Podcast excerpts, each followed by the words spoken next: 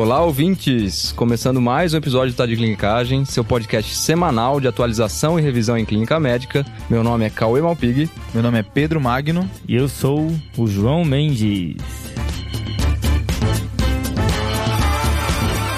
Primeiro episódio de 2022, pessoal. Feliz ano novo pra vocês aí. Opa, feliz ano novo! Já antecipando aqui, né? A última vez que eu gravei foi só ano passado.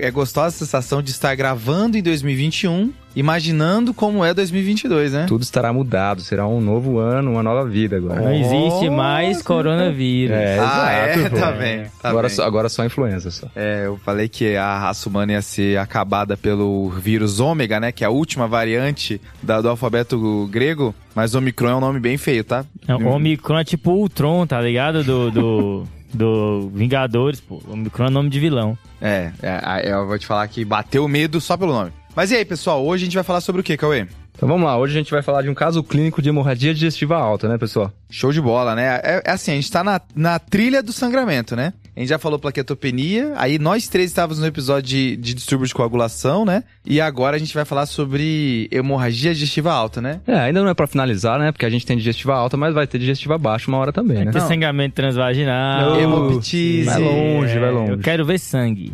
Beleza. E como é que funciona os nossos episódios de caso clínico, Cauê? Então vamos lá, gente. Como eu comecei apresentando o episódio hoje, sou eu que vou abrir o caso aqui pro João e pro Pedro discutirem. É, sempre lembrando, a gente vai apresentar o caso aqui em blocos, né? Então em blocos de informações, justamente pra gente ir discutindo e racionalizando em cima do caso. E a gente sempre incentiva os nossos ouvintes a parar em cada bloco e pensar um pouquinho aí o que, que faria com o paciente que se apresenta com a queixa que a gente tá falando agora. Lembrando que o mais importante, pessoal, não é o diagnóstico final, mas sim a jornada até lá, montar o raciocínio clínico e a abordagem quando o paciente chega com essa síndrome. Fechou. Mar- Beleza. marcando que nem eu, nem o João sabemos o diagnóstico final, né? Infelizmente. Principalmente manejo nesse episódio, né, João? Parece que é um episódio muito sobre manejo, né? Demais, demais. É, os dois vão correr em paralelo, investigação e manejo. Bora lá?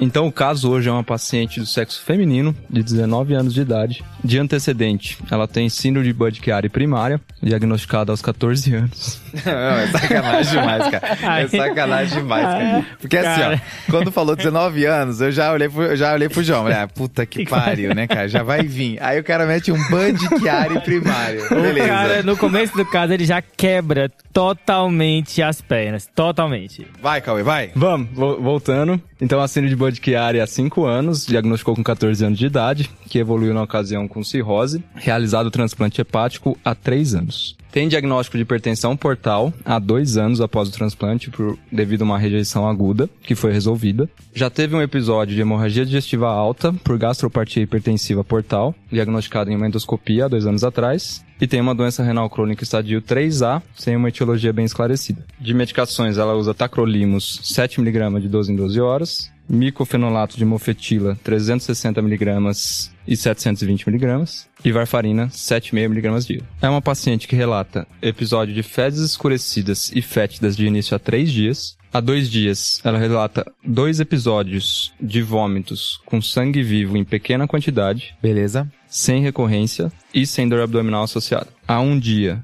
relata tontura ao se levantar, associada a palidez, com sensação de desmaio, com escurecimento de visão e perda da consciência por 20 segundos, retornando ao nível de consciência logo após. Show. A família associou um trauma crânioencefálico na queda dela, mas sem presença de escoriações ou hematoma local. Na chegada ao hospital, a paciente apresentava uma PA de 98 por 56, frequência cardíaca de 121, frequência respiratória de 16, saturando 97 em ambiente, tempo de enchimento de 3 segundos e um destro de 99. Regular estado geral, estava consciente orientada, descorada, anictérica e desidratada. Do exame cardiovascular respiratório abdominal não tinha alterações. Tinha uma equimose em face anterior de membro superior direito, em membro inferior esquerdo e região torácica lateral esquerda, toda com características arroxeadas. E um hematoma em região frontal esquerda, sem sinal de escoriação ou sangramento ativo. É isso aí, né, Cauê? Amizade é uma coisa que ela não tem significado, né, cara? Ela não tem. Não, ela, trans, ela, ela transpassa todas as barreiras, né? Obrigado por nos colocar nessa situação. É, eu- depois de um dia de trabalho intenso, o cara me manda um caso desse diretamente às 10 da noite de uma quinta-feira. Mas assim, João, por mais que a gente queira falar sobre a síndrome de Budd-Chiari, a gente queira falar sobre a hipertensão portal que ela teve, tem muitas coisas pra comentar da história dela, né? Mas Demais. tem uma coisa que passa na frente. Que é reconhecer o paciente grave. Exato. Acho que antes a gente ficar fazendo muita pergunta sobre o Bud Chiari, muita pergunta sobre o que ela já teve, essa paciente está grave, né? E acho que é importante, né, Pedro? Porque por mais, se ela- mesmo se ela tivesse uma PA de 110, 120, essa paciente ela é grave porque ela está tendo sangramento ativo nos últimos dias, está tendo repercussão, até que ela teve uma síncope por conta disso, tá taquicárdica e ela tem N motivos, né? Já tem disfunções crônicas, então é uma paciente que tem que ser priorizada no atendimento, tá?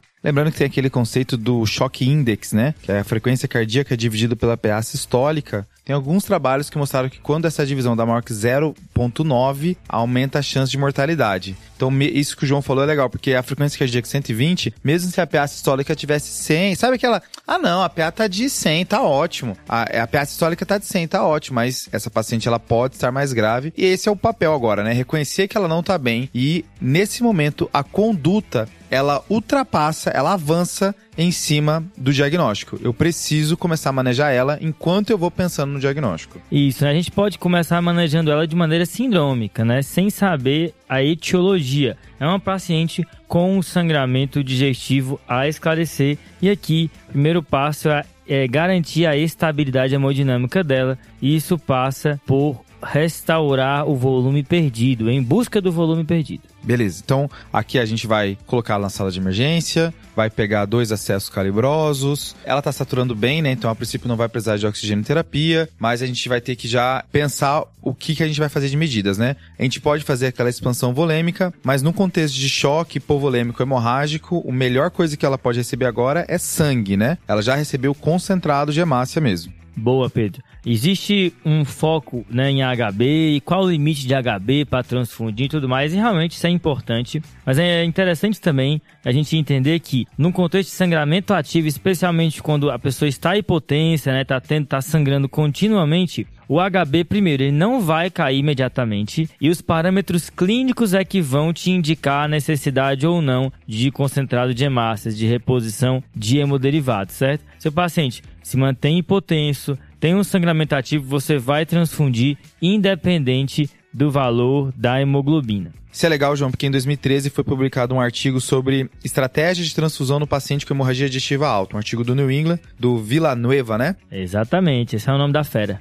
E aí, esse, esse artigo ele viu sim qual é a meta boa de hemoglobina num paciente que tá numa hemorragia digestiva alta, né? Uhum. Ele comparou 7 versus 9. E aí, por mais que ele tenha comparado, dividido os grupos, esse vai ficar com uma hemoglobina maior que 7, esse vai ficar com uma hemoglobina maior que 9, ele excluiu pacientes graves, né? Ele excluiu pacientes com hemorragia maciça. E aí, esse- esses pacientes, então, que estavam em choque, que estavam graves, foram excluídos, assim como também foram excluídos pacientes cardiopatas isquêmicos também. Isso é muito importante, né, Pedro? Quando a gente vai pegar um estudo e aplicar na nossa prática, uma das primeiras coisas que a gente tem que ver são os critérios de inclusão e exclusão para ver se nosso paciente realmente foi representado naquele estudo. E o que é bem interessante desse estudo do Villanueva é que foi um estudo que viu que as pessoas que foram transfundidas com esse gatilho de menor do que 7 tiveram melhores desfechos do que o gatilho menor do que 9. E o benefício se concentrou especialmente na população com cirrose, child A e B, certo? São pacientes que você tem que ter mais cuidado ainda.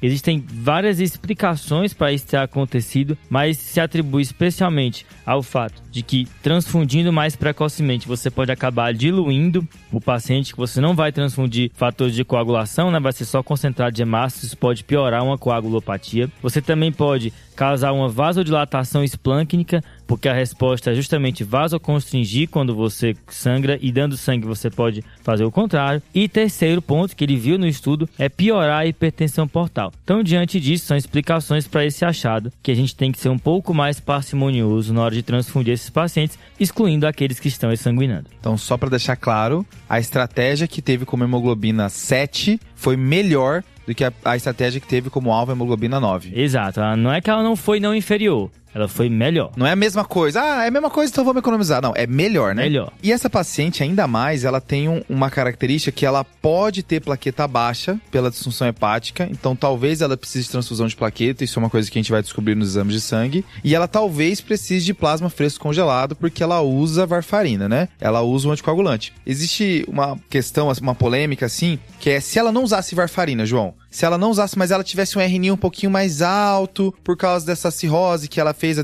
a disfunção aguda do enxerto, será que ela precisaria de plasma fresco congelado? E a real é que entra naquele mistério de para que lado esse paciente cirrótico tá atendendo hoje, né? O paciente cirrótico ele pode atender tanto a sangramento quanto a trombose e esse RNI, por mais que ele esteja elevado, não quer dizer que tende a sangramento. Corrigir esse RNI de um paciente cirrótico não necessariamente traz a melhores desfechos, né? Então ela é uma exceção porque usa varfarina, mas se ela não usasse, fica essa questão aí. É, a gente tem é, é, duas dúvidas importantes aí, né, Pedro? Uma é realmente se a gente precisa corrigir esse RNI no paciente cirrótico, né? E a segunda é, será que já tem estudos, assim, mais de características fisiológicas mesmo, que mostra que muito plasma aumenta a pressão de veia porta do paciente e isso pode predispor a ressangramento para eles, né? Então é uma faca de, realmente de dois gumes aí que a gente tem que tomar cuidado, né? É, e aqui assim, né, não tem como nesse paciente que chega agudamente sangrando colocar uma grande regra para todos, ainda mais no contexto de instabilidade. É uma decisão que vai incluir o volume de sangramento estimado, quanto ela está sangrando, na velocidade em que a paciente está sangrando, a sua capacidade de parar o sangramento, né? Onde você está, você tem que considerar esse contexto também. E os parâmetros hemodinâmicos, né? Pulso, PA. Nesse caso, assim, você vai correndo o cristalóide, pede o, o concentrado de hemácia, certo?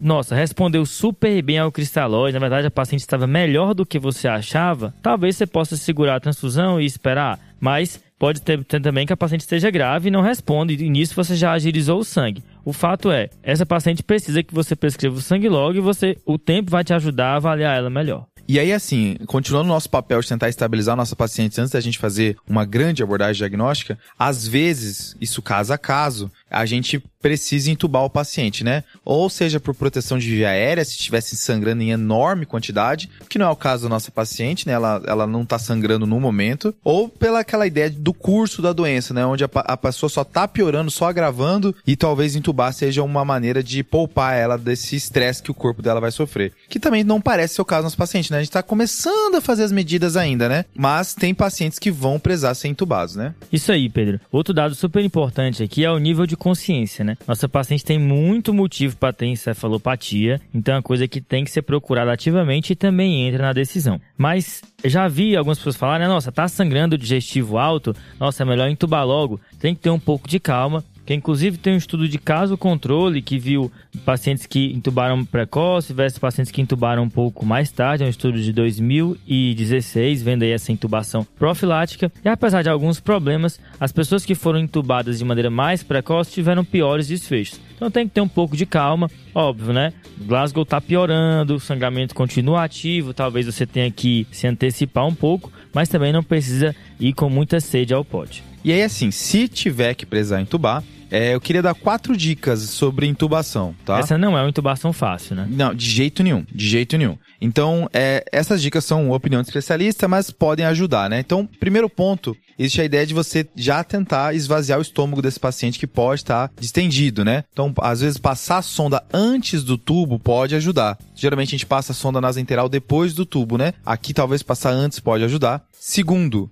não poupe materiais de sucção, tá? Materiais de aspiração. Se você conseguir aquele aspirador rígido, vai te ajudar principalmente. Coloca mais de um.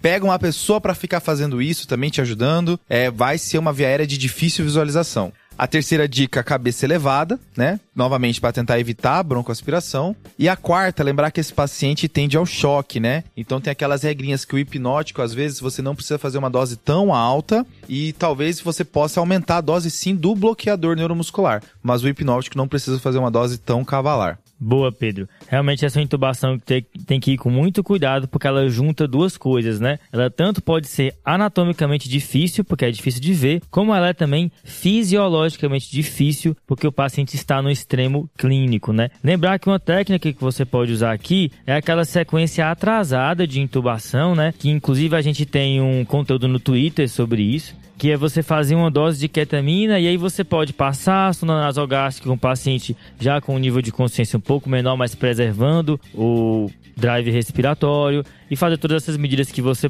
falou, né? Elevar a cabeceira que também vai ajudar a aumentar o tempo de apneia segura, a pré-oxigenação vai ser bem melhor e preparar todo esse cenário para intubação mais segura.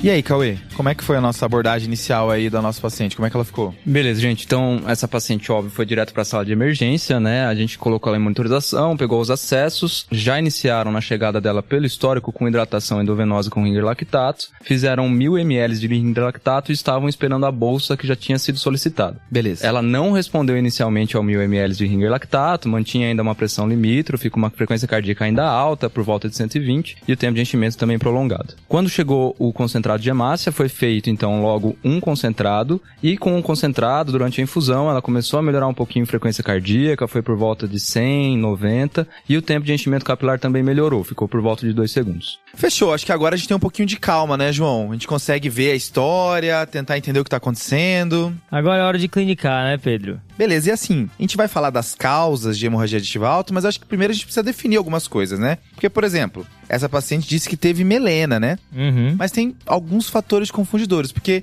por mais que a gente liga a melena à hemorragia aditiva alta, tem algumas coisas que podem fazer melena e não ser hemorragia aditiva alta, ou às vezes nem é sangramento gastrointestinal, né? Exato. Então, assim, importante lembrar, né? A melena é aquele aspecto mais escurecido do sangue que é metabolizado no trato digestivo, mas se você procurou uma causa alta de sangramento e não encontrou, às vezes é o cólon direito com o trânsito reduzido que está sangrando e pode dar esse aspecto de melena. E por outro lado, às vezes sangra do nariz, por exemplo, o paciente deglute esse sangue e você procura um trato gastrointestinal e não encontra porque está fora dele. Show, né? Então a gente tem aquela divisão, né, de hemorragia digestiva alta, hemorragia digestiva baixa, baseado no ângulo de Trites, mas eu vi uma divisão diferente, João, hum. que é, ele dividiu em hemorragia digestiva alta, média e baixa. Média? Média, tá? tá. Onde é que fica a demarcação? A demarcação é a seguinte, ó. A alta é o que a endoscopia consegue ver, então ele vai até ali a ampola de Vater. Uhum. A baixa é o que a colonoscopia consegue ver. Então tá. ele vai até ali o final do ilhozinho ali, né? E o que ninguém viu. O que ninguém viu é a média. Tá Beleza? Certo. Eu gostei dessa divisão. Ela não é, é aquela parada tipo lei no Brasil, né? Eu não sei se pegou essa divisão, sabe? Entendi. Sabe lei no Brasil que não pega? Tem que pegar. Tem né? que pegar. Eu não sei se essa divisão pegou, mas eu achei interessante aí quando eu revisei. Boa, achei bacana. Que tem alguns locais também que falam sangramento digestivo de origem obscura, né? Isso. Tem o obscura e tem o oculto, né? Isso, Pedro. O sangramento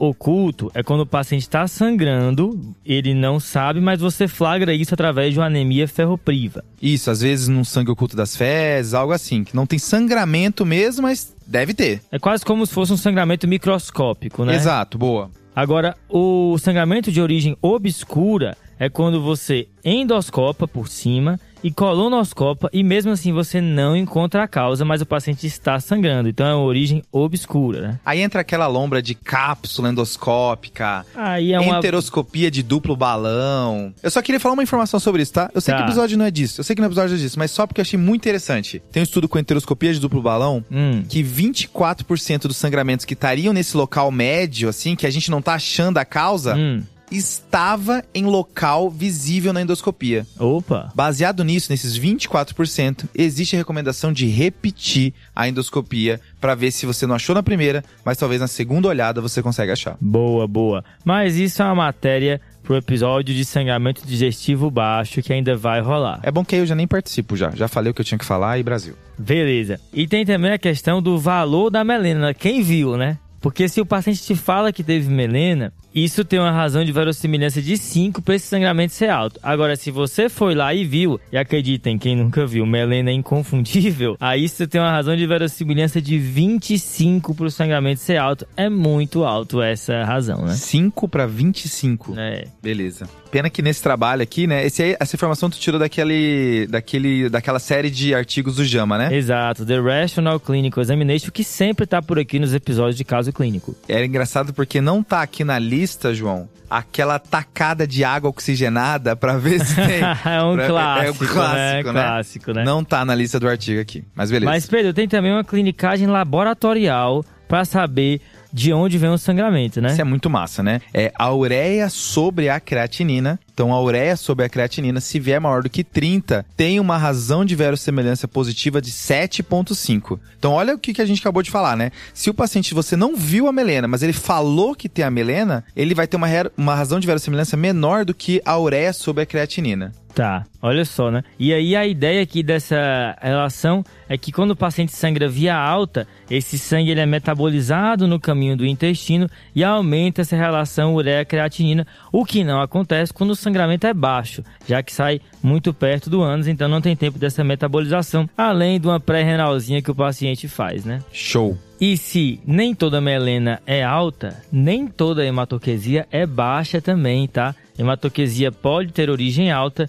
especialmente quando o volume de sangramento é muito alto. Mas veja, se teve hematoquesia é porque sangrou muito, então o paciente deve ter aí algum grau de repercussão hemodinâmica, nem que seja uma hipotensão ortostática que você tem que procurar ativamente. Eu vi um trabalho bem pequeno, João, mostrando até que é prognóstico, né? O paciente ter Hum. hipotensão postural, hipotensão ortostática, é pior desfecho. É óbvio que tem situações. A nossa paciente, por exemplo, ela tem hipotensão postural. Ela tem clínica, ela tá, ela tá hipotensa, ela tá taquicárdica. A gente não vai precisar fazer o teste de hipotensão postural nela. Mas quando você tá meio na dúvida, tá pensando, pô, será que esse paciente tá depletado de volume ou não? É mais uma informação para entrar no bolo aí para você tomar sua decisão. Beleza, Pedro. Agora, além dessas clinicagens aí da cor do sangramento e de onde ele vem, pensando que o sangramento é alto, já que nesse caso acho que tá mais entregue que é alto mesmo, né? Teve vômito com sangue, teve melena, né? Exato. A gente tem que estratificar aí e bolar um esquema diagnóstico para pensar nas causas de sangramento. E acho que seria interessante a gente primeiro destacar as causas mais comuns de sangramento digestivo alto. Fechou, João. Então, o nosso esquema aí que a gente preparou para enfrentar o caso do Cauê Meu Deus. Era falar das quatro causas principais, como o João mencionou, e depois a gente fazer uma abordagem topográfica, né? No caminho da endoscopia. Beleza. Então, as quatro principais causas de hemorragia digestiva alta são: 1. Um, úlcera péptica. Beleza. 2. Varizes esofágicas. Muito preocupante. 3. Malorivais. Complicado. 4. Esofagite. Rapaz, e é uma coisa interessante que se você for ver as séries de casos mais antigas, né, de sangramento, úlcera gástrica domina, né, úlcera péptica domina, mas à medida que a gente foi entendendo o papel da H. pylori na úlcera péptica, os remédios foram melhorando, né, os inibidores de bomba de próton, a importância da úlcera péptica no, nas causas de sangramento digestivo foi caindo um pouco, ainda é uma causa importante, mas vem diminuindo, e as esofagites vêm aumentando em importância. Falando então um pouco mais sobre a úlcera péptica, João, assim, Hum. eu, eu, eu achei um trabalho assim que mostrou que 80% das causas de úlcera péptica ou é H. pylori ou é anti-inflamatório. Uhum. E como tem se buscado mais H. pylori nos últimos anos, e eu tenho uma esperança de que existe uma conscientização de usar menos anti-inflamatório, né, na um população sonhador. geral, essa, é- essa causa é para começar a reduzir, como você mencionou, né? Lembrando que a gente tem episódio de H. pylori aqui no TDC, né, o episódio 73. Boa, boa. E uma pergunta super importante, né, seguindo nas causas mais comuns de sangramento digestivo, é tentar inferir se o paciente tem cirrose ou não, porque isso aumenta bastante a chance desse sangramento ter origem varicosa, né, de varizes esofágicas, que é um sangramento super perigoso, ele não costuma cessar tão facilmente quanto outras causas de sangramento, e a gente tem que tentar inferir se o paciente tem cirrose ou não, ou tem hipertensão portal ou não, melhor dizendo, para saber se pode ser de varizes ou não. E aí, como é que a gente faz, hein, Pedro? Aqui é difícil, João, porque assim, ó, o ideal do diagnóstico de cirrose é ser feito por biópsia, né? Sim. Mas acaba que nem todo paciente cirrótico é biopsiado, é um procedimento invasivo, então às vezes você vai juntando peças e até que você fala assim, ó, beleza, esse paciente aqui ele tem cirrose, né? E aí, baseado naquela série do JAMA que a gente acabou de mencionar, tem também o será que esse paciente com essa doença hepática tem cirrose? Já chegou em nível de cirrose ou não? Uhum. E tem algumas coisas que até podem ser um pouco contraintuitivas que vale a pena a gente mencionar que tem uma razão de verossimilhança alta. Nossa, manda aí. Bora. Primeiro de achados de anamnese e exame físico, tá? Uhum. Primeiro, o que tem a mais alta é as unhas de Terry. Olha só, meteu unha. Tá ligado? Que é uma, uma apresentação de leuconíquia, aonde a parte proximal da unha, que é aquela parte um pouquinho mais clara, né? Um pouquinho mais branco, e aí essa parte branca avança em direção à unha, né? Em direção à parte distal da unha, deixando pouco espaço para a parte mais avermelhada da unha. Beleza? Show, essa daí é uma clinicagem, viu? A cara. Violenta. Violenta, violenta. Outros achados de exame físico que tem uma razão de verossimilhança boa, acima de 10, é ginecomastia, distensão das veias abdominais, né? Uhum. Podendo fazer até aquela cabeça de medusa. Olha o cara. Encefalopatia e aqui uma legal, tá? Diminuição do pelo corporal. Uhum. Tem uma razão de verossimilhança de 9 aqui, tá? Um valor bem alto. Lembrar que você juntando isso, né, te, te ajuda a aumentar ainda mais a chance. Uma que eu queria mencionar aqui, laboratorial, é a plaqueta menor que 110 mil, tá? Essa é boa. Então, sempre que a gente vê um paciente que, pô, será que é cirrose? Talvez seja. A plaqueta ajuda, né? Plaquetas mais altas falam contra e uma plaqueta menor que 110 mil tem uma razão de verossimilhança de quase 10. Lembrar que isso porque uma das consequências da cirrose é a hipertensão portal, né? Essa plaqueta vem nesse contexto aí e a ausência de plaquetopenia de fato fala contra. E aí existe, João, um score chamado Bonatini, que é o score que melhor se aproximou do diagnóstico de cirrose mesmo, tá? Que é um score que utiliza plaqueta, TJ, TGP e o RNI. E aí um Bonatini maior do que 8 fala a favor de uma maneira bem precisa de cirrose. O cara meteu um Bonatini aí. Bonatini, beleza? Fechou. A próxima causa dessas mais comuns são as ulcerações de malorivais, né? Que são aquelas que acontecem no contexto de, de um estresse né, mecânico ali na parede do esôfago e acabam levando a pequenas né, lacerações ali. O que chama a atenção, né, a suspeita diagnóstica dessa condição é um paciente que o sangramento é precipitado por vômitos, né? Ou por alguma força de valsalva abdominal, até convulsões eventualmente, trauma abdominal. Então você tem que pensar nisso. Nossa paciente não vem com essa história, né? Beleza, é, a nossa paciente não tinha nada pra isso, né? E a quarta causa vai ser esofagite, né? Esses it, eles são bem inespecíficos, né? Ah, o gastrite, né? Uhum. Mas esofagite aqui é legal porque tem algumas coisas legais pra falar, né? Primeiro que a principal causa de esofagite é doença do refluxo. Então Uhum. eu posso começar a fazer lesões ali da mucosa e isso precipitar sangramento. Uma coisa legal de esofagite é que ela tem muito mais hematêmese do que melena. Tá. Então tem essa característica aí, né? E além de doença do refluxo, eu tenho Hum. remédios que fazem esofagite, Essa né? é aquela esofagite por pílula, né? Exato, né? Uma famosíssima causa de esofagite é o bisfosfonado, né? Por exemplo, o alendronato, né? Por isso que tem toda aquela manha do alendronato de você falar pro paciente não deitar por uma hora, tomar em jejum, justamente para esse comprimido não voltar e lesionar a mucosa do esôfago, né? Boa, Pedrão, boa. Lembrando que tem outras causas, né, de esofagite infecciosas, né? Citomegalovírus gosta, herpes pode causar, cândida também. Existe a esofagite actínica, no contexto de radiação, também tem que pensar, às vezes o paciente irradiou aí um linfoma, né, um câncer de mama. Mas Saindo então dessas causas mais comuns, né, a gente falou das quatro, a gente vai então agora para uma abordagem mais anatômica, seguindo o caminho da endoscopia. É, e aí, começando pelo esôfago, a gente já falou das principais causas dele, né, a esofagite, as varizes e as ulcerações de malorivais, mas só faltou aí a lesão de Cameron, né? Você tem uma hérnia gastroesofágica, né? E no fundinho dessa hérnia, que se localiza ali no tórax, você pode ter a formação de uma úlcera, né? E lembrar que a endoscopia tem que ser com retrovisão para dar uma olhada nessa úlcera, porque senão ela pode passar batida aí na avaliação. Show. Seguindo o caminho, então, né, da endoscopia, agora a gente chega no estômago, aonde a gente já falou da úlcera péptica. Vale a pena a gente falar aqui de uma, de uma coisa que foi citada no caso da nossa paciente, que é a gastropatia portal, né? Se a gente tem as varizes esofágicas no esôfago, aqui a gente vai ter a gastropatia portal. E a nossa paciente até já tem, né, gastropatia hipertensiva portal. Além disso, no estômago existe uma síndrome diferente chamada GAVE. Que também é conhecido como estômago em Melancia. melancia. Um abraço aí para nossa ouvinte mulher melancia que ouve a Valeu, João. gente. Beleza, João. Fechou, fechou. A, o GAVE, que é uma sigla em inglês para ectasia vascular antral gástrica, faz esse aspecto de estômago em melancia, né? De tanta ectasia vascular que tem. Uhum. E assim, ela faz mais sangramentos crônicos, né? Onde a pessoa fica precisando de transfusões, mas pode fazer sangramento importante também. Beleza. Existe uma relação com cirrose, existe uma relação com esclerose sistêmica, uma doença de pessoas assim, mais acima de 70 anos de idade. Um, acho que não bate aqui com o nosso caso do nosso paciente. Uhum. E também aí tem um francês, né, João? O meu amigo Dilef... Peraí, peraí. Dileafoa... Peraí. Vai, João, tenta, tenta, tenta. É o nosso amigo Dilafoy. Dilafoy, né? Eu até preparei um, um momento aqui, peraí. Dieu la foi.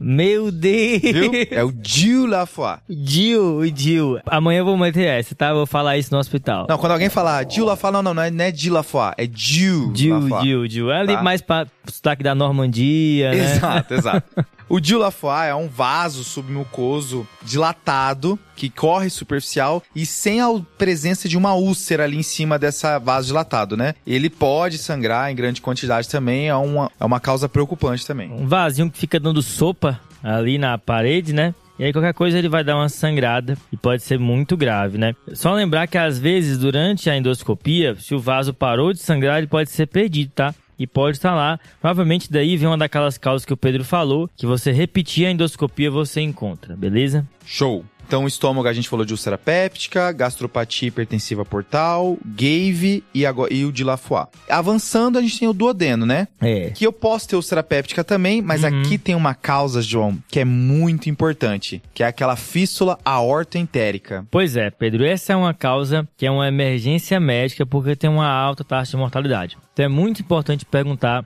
se o paciente já sabe se tem um aneurisma de aorta ou se já fez uma manipulação, né? se já operou a aorta abdominal, porque isso aumenta muito a chance dessa ocorrência e você tem que correr que o paciente pode falecer em pouco tempo. Essa é uma causa importantíssima de ser lembrada dentro desse contexto de aneurisma de aorta abdominal. Aqui, João, se o paciente está estável, talvez a angiotoma ultrapasse a endoscopia, Uhum. se tivesse antecedente. E se estiver instável, tem serviço que já, já vai para cirurgia exploradora mesmo, devido a essa associação forte, né? Boa. Então, essa é uma pergunta que precisa ser feita diante de uma hemorragia digestiva alta. Tem alguma coisa na sua horta? Principalmente quando ela está mexida, né? Principalmente após cirurgia, mas até pode ser sem, mas principalmente pós-cirurgia tem que pensar em fístula aortoentérica. Boa. E aí, João, ficou de fora? Porque assim, se você vomita sangue, na hora você vai pensar o quê? Tô com câncer, né? Aham. E a gente não citou câncer agora. Mas ele tá presente ao longo de todo o trato gastrointestinal, né? Então, queria falar duas coisas, né, que estão presentes em todo o trato gastrointestinal e que pode fazer sangramento, né? A primeira é o tumor, né? Então a endoscopia vai ajudar a gente a ver e biopsiar.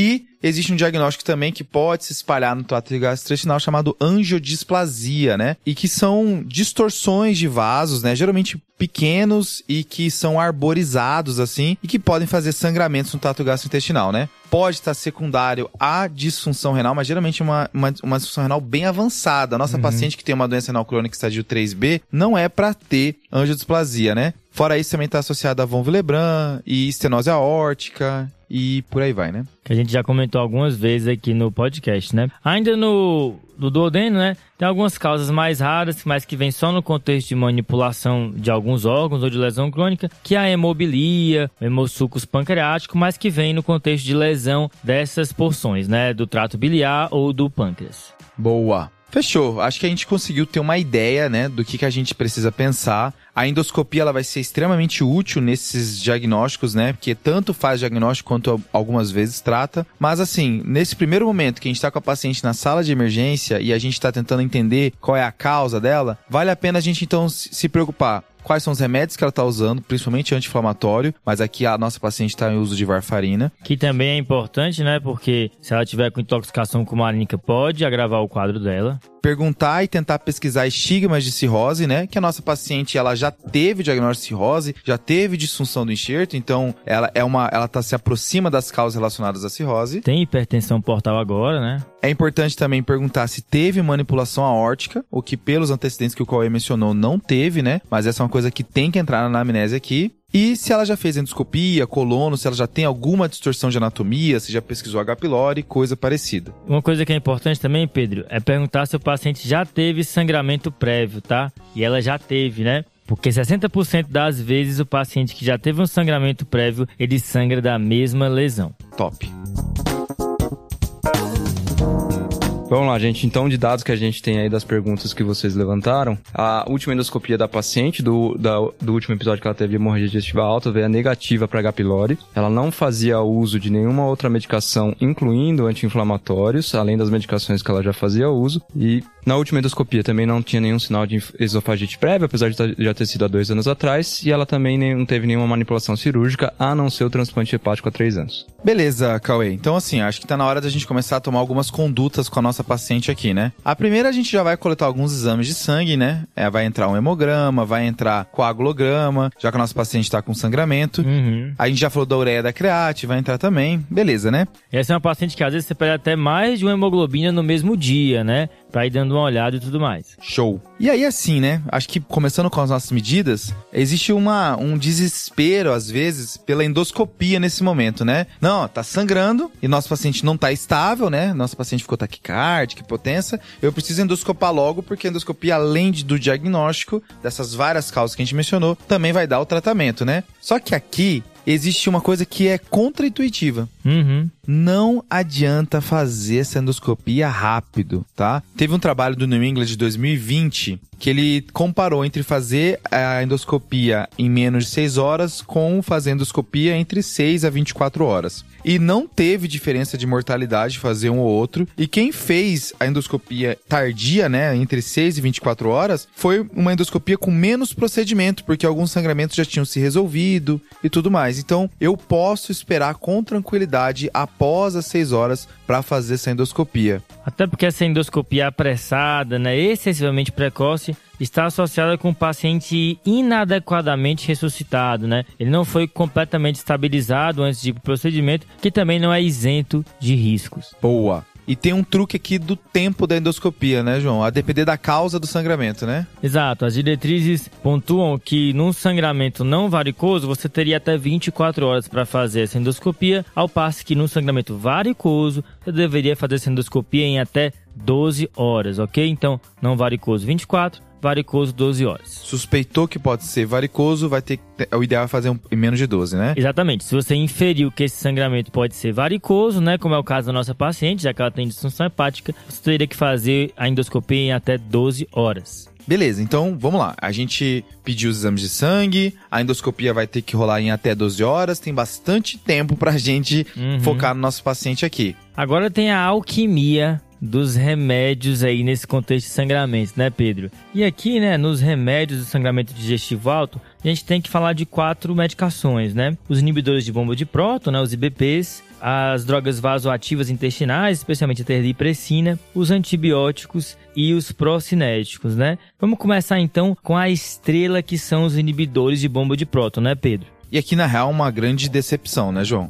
Porque é uma coisa que eu tinha muita preocupação ah, no meu internato, assim, sobre bomba de omeprazol, é, é, o que que eu faço, como é que eu titulo, o que que eu tenho que fazer com o paciente. E a real é que a evidência ela é bem fraca Uhum. do uso do inibidor de bomba de próton na hemorragia digestiva aguda no momento precoce, né? Antes da endoscopia. É óbvio que se a causa for uma úlcera, esse paciente ele vai ganhar omeprazol a longo prazo, mas esse desespero de fazer é mais uma recomendação fraca dos, das diretrizes, porque a evidência ela não é boa, né? Isso aí, Pedro. É importante fazer, né? Mas também não é aquela coisa que vai mudar extremamente a vida do paciente. Em geral, você faz um ataque, né? Com uma dose maior, muitas vezes 80mg de omeprazol. E aí deixa-se uma dose depois, que pode ser tanto em bomba ou intermitente, né? E aí, assim, né? É um paciente que talvez tenha outras bombas rolando, é um paciente que pode ficar grave, pode precisar de droga vasoativa. Eu acho que faz sentido você optar por não colocar em bomba. Uhum. Fazer lá uma dose de ataque, uma preocupação a menos do lado da paciente, né? É, tem uma vantagem logística Exato. de você não fazer em bomba, né? Já que não tem diferença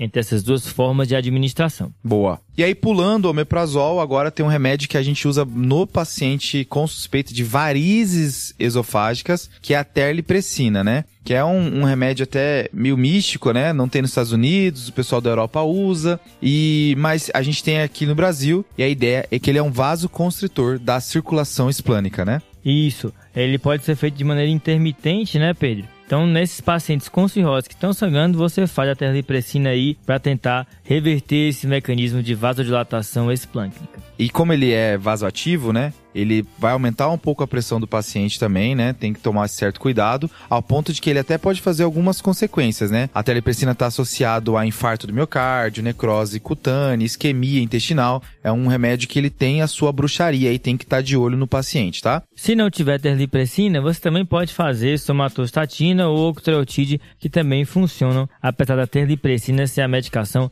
mais estudada para esse contexto. Exato, né? Quando joga contra o placebo, a terlipressina é superior, ela tem dados mais contundentes do que essas outras drogas. Aí tem alguns outros estudos um pouco mais fracos, até estudos de fisiopatologia que mostra que a terlipressina é parecido com octreotide, somatostatina, mas a terlipressina em termos de número de evidências, ela é superior aos outros, né? Tem muito ensaio clínico randomizado com isso, né? Agora, no paciente cirrótico também tem outro remédio que tem que entrar, que esse é mais contraintuitivo, né? Fazer vasoconstrição esplâncnica, tudo bem. Mas aqui eu tô falando dos antibióticos, né? Aqui é a ideia da profilaxia primária aguda de PBE, né? E aqui, João, além da infecção da PBE, existe uma associação, tá? Então, uma associação um pouco mais fraca, mas que o antibiótico pode reduzir mortalidade por todas as causas, ressangramento e dias de hospitalização. Então é um, um, remédio que tem que entrar na suspeita de varizes esofágicas, tá? E aí, normalmente se faz um antibiótico tipo ceftriaxone, aqui só um grama mesmo, uma vez ao dia por sete dias. Mas assim que o paciente estiver mais estável, podendo tomar medicações por via oral, você pode transicionar para uma quinolona e completar os sete dias dessa profilaxia. Lembrando que aqui você previne não só peritonite, mas também infecção urinária e outras infecções nesse contexto. Você está querendo me dizer que mesmo sem a CIT talvez tenha benefício, né? Exato, Pedro. E assim, vários estudos encontram o benefício do antibiótico nesses pacientes. Show! E quarta droga que a gente mencionou, então a gente começou com omeprazol, depois foi para terlipressina, depois foi para o antibiótico. A quarta droga agora é um pró-cinético, né? Para a gente ver se de repente a gente acelerando o trânsito gastrointestinal, a gente consegue controlar melhor o sangramento quando for para endoscopia, né? Aí eu vou dizer que eu fiquei chateado quando eu li, tá? Porque os caras falam tanto dessa eritromicina, cara, e que o remédio é bom demais, que fica sem sangue, vai ver tudo, até a alma do cara na endoscopia. Eu disse, rapaz, eu nunca vi o pessoal fazendo, pô, o pessoal fala tão bem. Não, e tem recomendação de guideline recente para assim, sugerindo fazer eritromicina, né? É, é, então, assim, um dos, um dos procinéticos que a gente pode utilizar aqui é a eritromicina, é a mais estudada, né? A gente usa bastante. Existe também muita ideia da metoclopramida, né? O plasil, mas a eritromicina ela tem bastante estudo nesse cenário. E o benefício da eritromicina é fazer com que a endoscopia consiga ser mais certeira. Você evita novas endoscopias quando você faz a eritromicina. Não tem desfecho de mortalidade, não tem desfecho de ressangramento, mas já é um desfecho muito bom, né? Que é você, na primeira endoscopia, já conseguir resolver o problema do paciente. Quando você chama um endoscopista para fazer endoscopia de madrugada, você quer que ele venha e dê certo, né? E não que ele precise de endoscopar de novo. E aqui ó, tem vários regimes, né? Você pode fazer 250mg de eritromicina ou 3mg por quilo. Você faz é uma infusão, tá? Ao longo de 20 a 30 minutos, 30 a 90 minutos antes da endoscopia. Então, um, uma horinha antes da endoscopia, faz a solução da, da eritromicina. Só toma cuidado que é uma das medicações que alarga QT, tá? Boa. Então o paciente vai ganhar um eletrozinho aí. E aqui a gente fecha a tetra das medicações do sangramento digestivo alto, né, Pedro? Top. O inibidor de bomba de prótons, o procinético, que é a eritromicina e se for cirrótico, o antibiótico e a terlipressina. E aí, João, tem uma outra medida que o pessoal utiliza aqui, que é a lavagem gástrica, né? Opa! E aí é o seguinte, ó. Primeiro, a lavagem gástrica é uma medida invasiva na sala de emergência que causa desconforto para o paciente. Então, acho que esse é o primeiro ponto. Isso é bem importante pontuar. E aí, quando a gente vai olhar os benefícios de fazer lavagem gástrica, só existem dois concretos. Quais tá? são? Primeiro, identificar que o sangramento de fato é uma hemorragia digestiva alta. Se Tá. eu faço a lavagem e vem sangue, o, o que tá sangrando tá ali em cima, não tá lá embaixo. Então, na dúvida, né?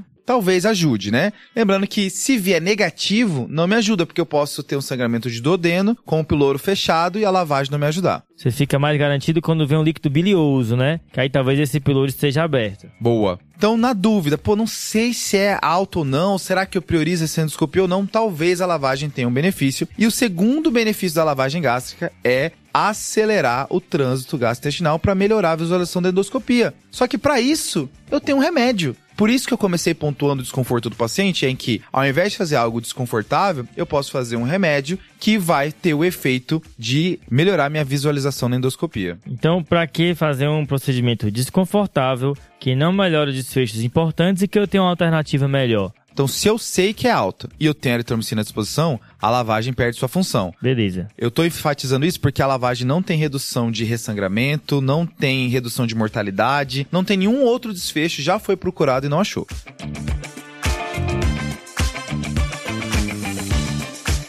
Beleza, agora vamos aplicar na nossa paciente que a gente acabou de discutir, né? Bora. A endoscopia nela vai entrar em até 12 horas, né? Eu chamo, mas sei que eu tenho um tempinho pra Beleza. trabalhar lá em cima dela. Show. Das medicações, vai entrar o inibidor de bomba de prótons, né? Beleza. Vai entrar também a terlipressina e o antibiótico. Nossa paciente aí tem uma disfunção hepática. Ok. E pode entrar a eritromicina para limpar esse estômago aí e facilitar a visualização na endoscopia. Show de bola, tá? Por último, preciso fazer sonda nasogástrica? Não, Aqui não vejo não, necessidade, né? né? Não tem, a gente é já alta. sabe que é alta. É alta. Beleza. Agora tem uma informação que faltou, né, Pedro? Manda aí. Aqui a paciente precisaria de um toque retal, tá? A gente sabe que o sangramento é alto, mas mesmo assim é importante fazer um toque retal nesse contexto para ver se vem sangue em dedo de luva, se o sangramento persiste. É uma informação importante que a gente sempre tem que fazer nesse contexto de sangramento digestivo. Essa, João, é uma parada que todo mundo esquece, tá? O pessoal da cirurgia faz bem mais que a clínica aqui, tá? É, fica o puxão de orelha pra clínica, então. Boa. Beleza, então, Cauê. E aí? Saiu nossos exames de sangue, a endoscopia já tá vindo, como é que tá o nosso paciente? Então vamos lá, gente. Para a evolução da paciente, os exames saíram. Esses exames são pré-transfusão, tá? Daquele 1 concentrado que a paciente fez. Ela tinha um HB de 3.6, um hematócrito de 12.6, um VCM de 71 com HCM de 20.6. Rapaz, RDW de 21, tinha um leuco de 3.740 sem desvios, plaqueta de 48 mil, função renal com uma create de 1.56 e uma ureia de 79, eletrólitos com sódio de 136, potássio 5.1, coagulograma veio com RNI de 3.4 e um TTPA de 31 segundos, albumina de 3.7, TGO de 16, TGP de 13, FA de 104, gama GT de 61, que estão normais essas duas, e bilirrubina total de 0,41. Essa paciente, ela ficou em observação depois de estabilizar por volta de 12 horas, mais ou menos, um pouco mais, e foi feita endoscopia então para ela que viu mucosa de fundo e corpo apresentando aspecto em mosaico com alguns pontos de hemorragias subepiteliais, Hum. que era sugestivo de gastropatia hipertensiva portal, mas sem sinais de sangramento ativo no momento. Aqui tem uma, tem uma questão legal dessa anemia, né? É legal a anemia de 3, né? HB de 3.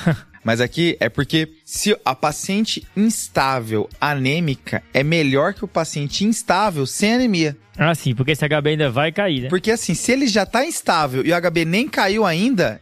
Prepara que, que tá vindo. Que Esse sangramento tá vindo com tudo. Então essa, esse HB de 3 mostra que essa nossa paciente já tá sangrando há alguns dias e a gente, de certa forma, tá começando a instabilizar agora, a gente tem um pouquinho mais de tempo, né? Uhum. Então a ausência de anemia no choque preocupa. Boa. E uma outra coisa que esses exames de sangue me ajudam é que agora, com a hemoglobina e a ureia, eu consigo calcular um score chamado Glasgow Blat 4. Hum. Esse score serve para quê? A ideia dele é que se a pontuação do nosso paciente, quando colocado nesse score, vier de 2 ou mais, a sensibilidade para um sangramento grave, que precisa ser avaliado no hospital, é de 98 a 99%.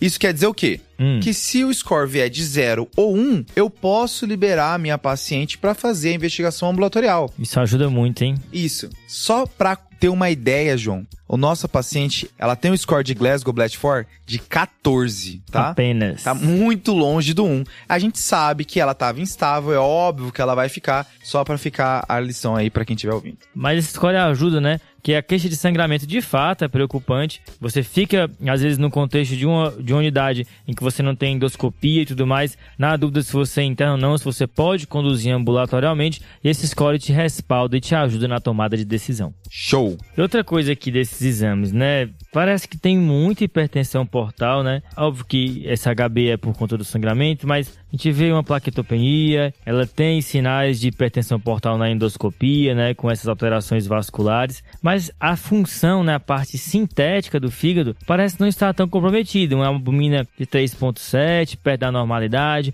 uma bilirrubina também não muito alterada. E o RNI atrapalha, né? Porque é a losa varfarina, né? Exato, não, boa, Pedro. Eu também nem tinha me atentado. Assim. Não dá pra me confiar que esse RNI é por disfunção. E ela tinha ascite, Cauê? Não tinha CIT, João. Pois é, será que ela não tem uma causa de hipertensão portal pré-sinusoidal, né? Algo aí que esteja justificando isso? E essa paciente tem motivo para isso, já que ela teve um Budd-Chiari como causa da disfunção hepática inicial dela. Será que ela agora não trombosou aí a veia porta, né? É uma possibilidade, Pedro. É, uma causa famosa de hipertensão portal não cirrótica é a estossomose, né, do Brasil, mas no contexto dela, que tem um Budd-Chiari, né, que só relembrando, é a trombose das veias hepáticas, né, que é a veia que tá saindo do fígado. E Budd-Chiari é tipo anemia ferropriva, né, é o começo de um problema. Uhum. Você geralmente tem um fim, né, qual, o que, que causou esse Budd-Chiari? É à toa que o, o Cauê, quando ele cita o caso, ele fala que é um Budd-Chiari primário, porque não acharam uma outra causa para esse Budd-Chiari. Mas será que ela não tem uma trombofilia e agora ela tá fazendo um novo trombo, na, ah, só que dessa vez na circulação pré-sinusoidal, fazendo essa hipertensão portal desproporcional, como o João mencionou? É uma possibilidade aqui para ela, né? Exato. E aqui lembrar que as trombofilias que fazem síndrome de Budd-Chiari não são as trombofilias tão comuns assim, né? É, doenças mieloproliferativas, né? Algumas malignidades, lembrar da hemoglobinura paroxística noturna. Então tem uma série de condições que podem ocorrer aqui que a gente tem que lembrar de maneira específica. Boa.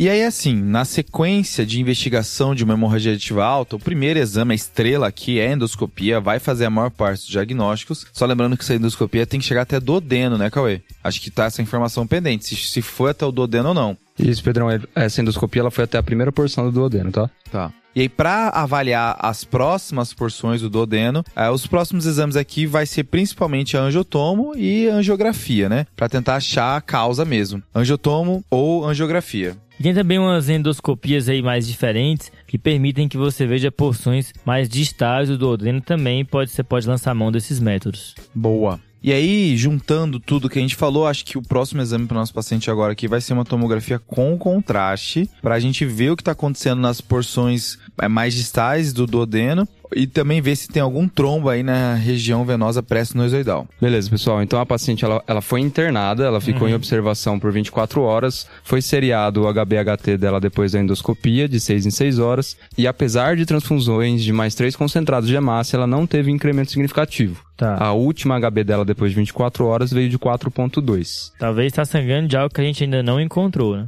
Na ocasião, como tinha o sangramento ativo e, eles queriam, e a equipe queria prosseguir a investigação, eles optaram por também por uma angiotomografia de abdômen. Na ocasião da angiotomografia de abdômen, veio evidenciado um sangramento ativo em segunda porção do duodeno, caracterizado por um aumento da densidade luminal com aspecto laminar na fase arterial do contraste. E também tinha uma presença de material hipodenso em veia porta. E na ocasião foi optado por fazer um novo exame diagnóstico e esse exame vai dar o diagnóstico da nossa paciente, gente. E aí? Beleza, Cauê, eu acho que a gente tem um norte agora, né? A gente pelo menos sabe aonde está sangrando. Segunda porção do duodeno. Então a gente tem que ir atrás, né? Acho que a, a, desvantagem da angiotoma em relação aos outros métodos é porque é um método só diagnóstico, né? Enquanto a endoscopia e a arteriografia você consegue diagnosticar e tratar. Então agora a gente tem esses dois métodos. Como é a segunda porção, a gente pode tentar endoscopia ou pode ir para arteriografia. Ela tá estável, Cauê, nesse momento? Tá estável ainda, João. Eu acho que a paciente estando estável, né? A gente pode tentar aí uma endoscopia que veja mais longe, né? Tem aquelas endoscopias com pull por push, né? Duplo balão, como o Pedro falou. Acho que é uma alternativa para essa paciente ela estando estável, a gente sabendo que está sangrando da, daquela região, é uma opção para ela, né? Outro ponto, assim, é que esse NR, o ideal é que ele seja corrigido, né? Exato. O paciente é, é tá com sangramento ativo,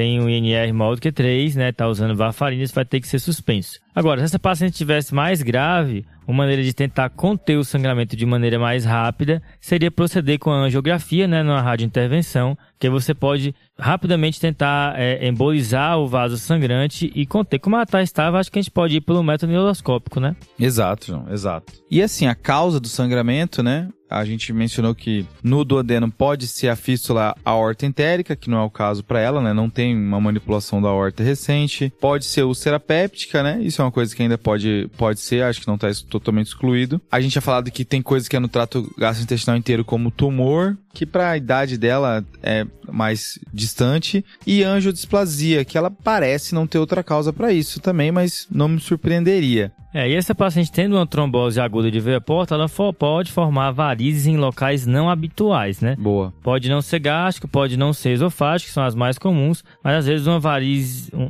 às vezes uma variz meio doida aí que resolveu aparecer do duodeno nesse contexto de trombose. Vamos ver o que, que vai vir por aí. Manda aí, Cauê. Beleza, gente. Na ocasião era R2 lá no Hospital São Paulo ainda, então a gente ouvia muito o pessoal da gastro comentar o que podia ser esse caso, né? Esse, esse foco de sangramento. A primeira hipótese deles era justamente uma, uma varize ectópica associada a essa trombose aguda, que pode ter acabado sangrando pelo aumento súbito aí da pressão na veia porta, né? Foi feito então uma enteroscopia para essa paciente, como ela estava estável, ela estava bem, eles optaram realmente por não prosseguir com uma cirurgia, com uma enteroscopia cirúrgica. Uhum. E aí na enteroscopia, na segunda porção do duodeno da paciente, tinha a presença de uma lesão de 1,5 centímetros sangrante. Era uma lesão vermelho cereja, com uma ectasia vascular local e com sangramento ativo do vaso ectasiado. E era esse sangramento então que estava gerando a perda dela. Na ocasião, o endoscopista ele, ele deu como um diagnóstico de angiodisplasia de segunda porção de duodeno. Tá. E a angiodisplasia é isso que vocês falaram. As condições mais associadas, né? É um paciente com DRC, já em estágio avançado, em estágio final. É um paciente com doença de von Willebrand e é um paciente com estenose de aórtica, né? Fazendo aquela síndrome de Hyde que a gente fala, né? Que é a estenose aórtica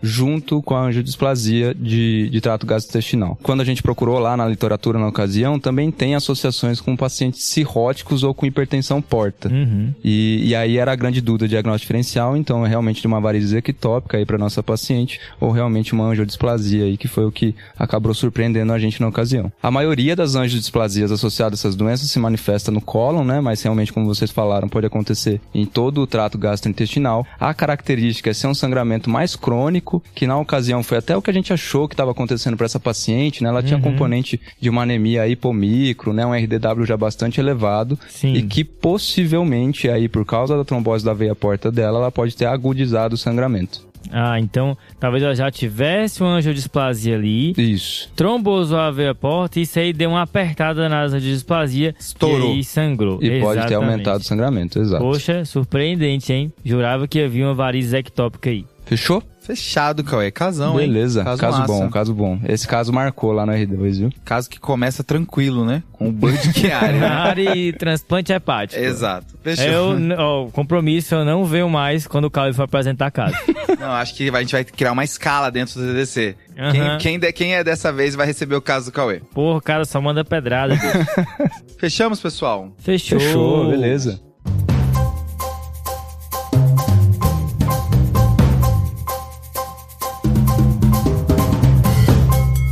E agora tá na hora do desafio, né? Desafio do ano passado, Aff, Pedro. Maria, eu quero ver quem que vai lembrar agora, Pois né? é, né? E o desafio, a resposta foi... O desafio da semana passada era um paciente que teve uma crise de asma, teve que ser internado na UTI, mas já estava em melhora e evolui durante a internação com uma anisocoria. A dúvida era se, além de um quadro neurológico, o que, que relacionado à asma pode causar essa anisocoria? E a resposta foi o pratrópio. Então, a nebulização com ipratrópio. O ipratrópio é um antimuscarínico, então ele pode causar midríase e pode aca- acabar ocasionando uma midríase seletiva de um lado só. Então, tem relato na literatura de midríase unilateral associada ao ipratrópio, então causando uma anisocoria. É isso, pessoal. Valeu! E quem acertou o desafio foi a Camila Mendes, que se formou aqui na Escola Paulista de Medicina, e o Reulis Fernando, que pediu para mandar um salve pro pessoal da Clínica Médica do Real Hospital Português, lá de Recife. Abraço, pessoal. Boa, mandou bem aí, hein? E pra semana que vem, pessoal? E o desafio desse episódio é o seguinte, tá? Uma paciente, durante a investigação de um sangramento digestivo, você encontra uma úlcera gástrica. Beleza. E essa paciente é uma paciente de 56 anos e começou o tratamento há uns 4 meses aí de hipertensão. E ela também tem uma osteoporose e constipação.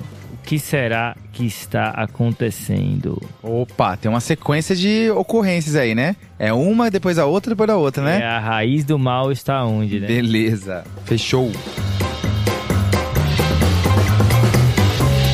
E os salves, pessoal? Vai mandar o salve pra quem, Cauê? Beleza, Pedrão. Então o meu salve hoje vai pro Paulo Tonaco. Ele que é pediatra, na verdade, fala que escuta a gente, já deu até a ideia aqui da gente criar o Tá de Pediatragem, né? Também tem a ideia do tá de molecagem, viu? Excelentes nomes, né? Pedir um salve aí pro pessoal lá do Hospital Infantil João Paulo II, lá em BH. Oba. Fala ainda que é a melhor residência de pet de Minas Gerais, hein? Valeu, Paulo. Um abração aí pra você. Abraço, Paulo. Abraço, Paulo. Vou mandar um salve aí também pro Eigler Leite, que é lá de Belo Horizonte. Ele é clínico e intensivista. Gasta aí uma horinha no trânsito todos os dias e fala que escuta demais o TDC. Top. Valeu, Eigler. Um abração aí, viu? Abraço. Salve. Valeu demais pela audiência. E você, João? Aproveitar e mandar dois salves aqui no Momento Faustão, né? Primeiro lá pro pessoal da UFMA, especialmente o Alberto Moraes e o pessoal do grupo D4 do Internato de Pediatria. Valeu aí pela audiência, Alberto, pessoal do grupo. Abraço. E também um salve para o Janxer Júnior, que é lá de Fortaleza, enfermeiro da equipe da UTI 5B do Hospital Antônio Prudente. Um abraço para o pessoal aí. Valeu, Janxer. Abraço. E o meu primeiro salve vai pro Lucas.ss, tá? Opa. O Lucas, que é da Universidade Estadual do Sudoeste da Bahia, pediu pra mandar um salve pro pessoal do sexto período do curso de medicina é, de Vitória de Conquista. Assim, que ele, na época que ele pediu o salve, né? Era o sexto período, talvez o pessoal já esteja no sétimo esse ano, tá? Mas um abraço pra todo mundo aí. Abraço. pessoal. E o meu segundo salve vai pra Isa Papes, que é de Campinas, tá? Aqui de São Paulo. Falou que o episódio. Ela, ela tinha ouvido os primeiros 50 quando ela pediu o salve. Ela falou que o episódio favorito foi os 50. Então a gente praticamente não ensinou nada pra ela, né? Exato. Essa é a ideia. episódio aqui, né? Fechou? Abraço, Isa. Fechou, abraço. Lembrando, pessoal, de seguir a gente nas nossas redes sociais, arroba Tade Clinicagem. Manda o que você achou desse episódio, o que ficou faltando, se tem alguma conduta que vocês fariam de diferente, pra gente conversar e construir aí um conhecimento todo mundo junto. Beleza? Beleza, valeu Boa. demais. Lembrando o Pedro Trabalhador gravando no dia do aniversário dele. É isso viu? aí, ó. É isso aí. virada do aniversário aqui, É isso que é aí. trabalho. Valeu, parabéns, Valeu. Pedro. Valeu, falou, pessoal. valeu, valeu, valeu, Valeu, falou. falou.